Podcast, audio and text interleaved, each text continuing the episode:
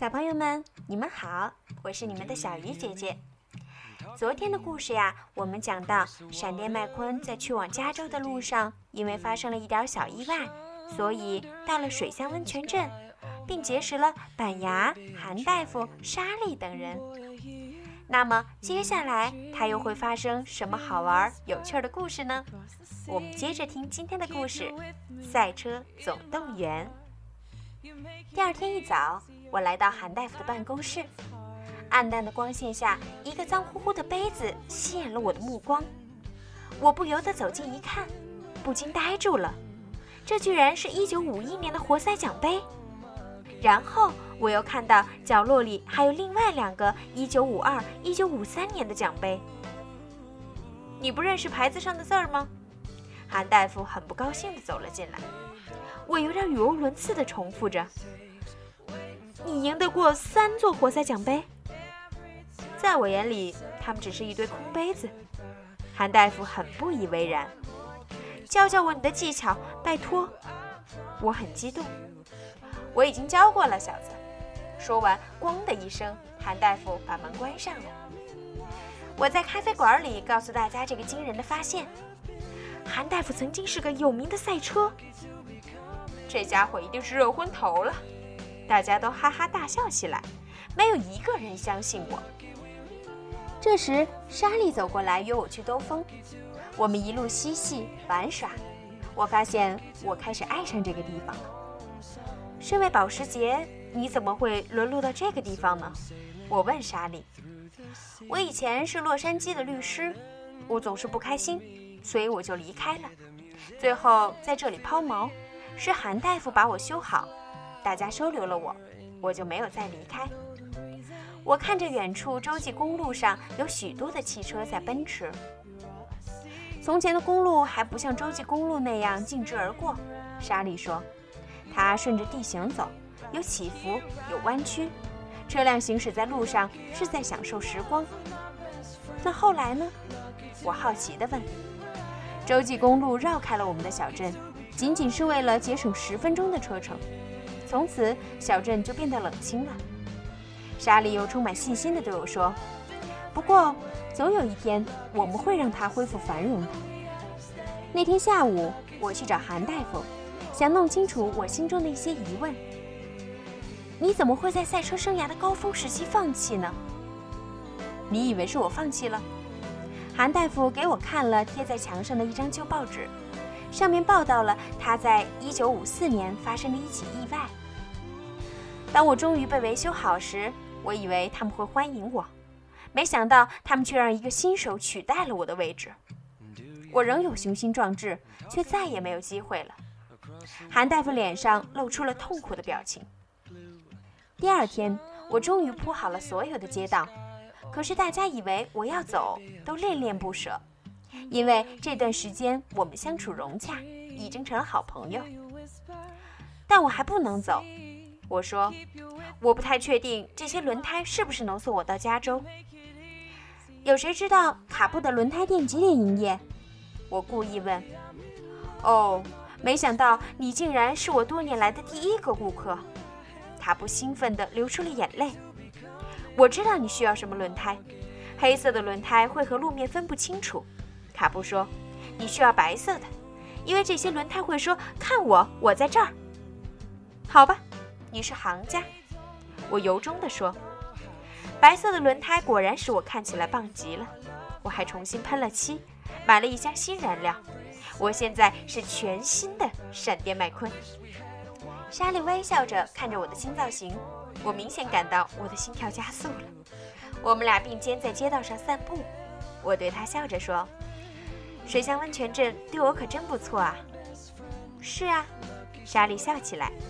你也帮助了镇上的每个人。莎莉看着街上焕然一新的店铺说：“那些霓虹灯在夜色中一闪一闪的，美极了。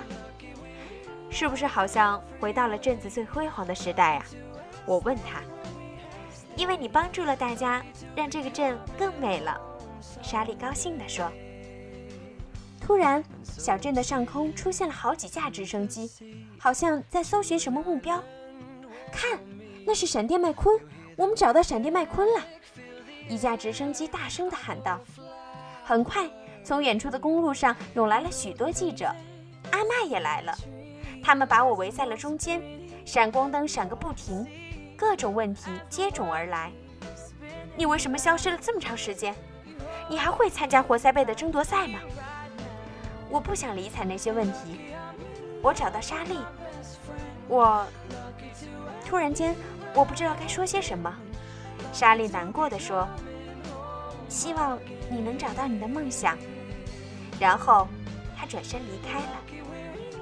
我想跟上去，但是阿麦要求我马上回到拖车里。求你了，如果我不马上把你装进来，我就要被解雇了。我只好上了拖车，可还没来得及和小镇的居民说声再见呢。当记者们就要离开镇子的时候，一个记者走向了韩大夫。谢谢你通知我们闪电麦昆在这里。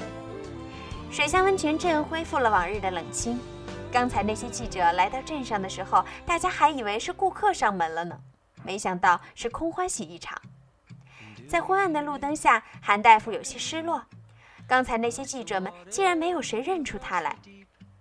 他低着头，慢慢地走回了他的办公室。在冠军争夺赛上，车王、路霸和我已经站在了起跑线上。比赛开始了，我忽然发现往日向往的个人表演竟变得很无趣。我的眼前不断浮现出莎莉、韩大夫和小镇居民们的身影。我老是走神儿，速度慢了下来，开始落后于我的对手整整一圈。今天闪电麦昆的状态有点不太好，解说员大声地说：“我有点着急，不断地提醒自己，专注，速度。”但我今天真的没有什么激情。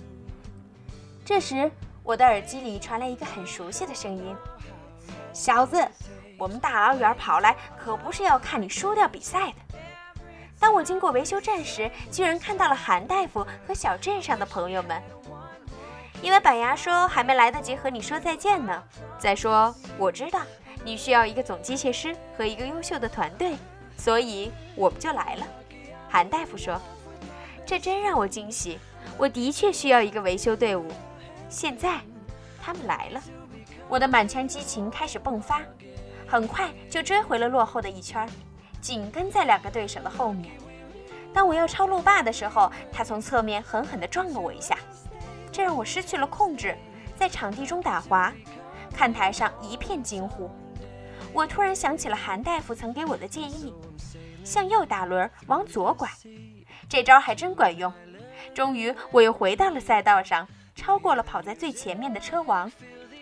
比赛进入到最后时刻，在我的身后，车王和路霸正在角逐第二名的位置。我不会输给你的，老家伙！路霸狠狠地向车王撞去，场上传来一声巨响，从大屏幕上我看到了车王严重破损的车身。比赛不应该是这样。在接近终点的地方，我来了个急刹车，全场的观众一下子鸦雀无声。我只要再往前一点儿，就可以赢得比赛。但是我不希望比赛变成这个样子。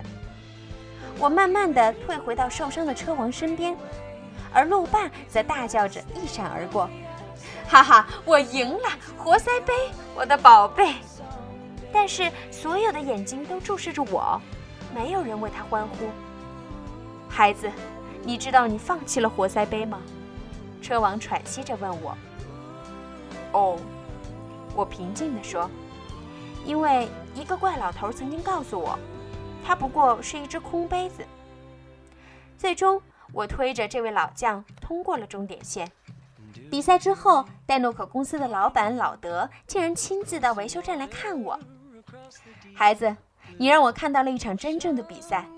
愿意当我们公司的新代言人吗？他对我说。可是我并没有赢啊，我很奇怪。哦，老德说，比赛并不只是为了赢啊。我谢绝了老德的邀请，还是希望为以前的赞助商继续做代言。不过我向老德提了个请求，就是让板牙坐一次他的直升机。我回到了水乡温泉镇，在山顶遇到了莎莉。真高兴能再次见到他。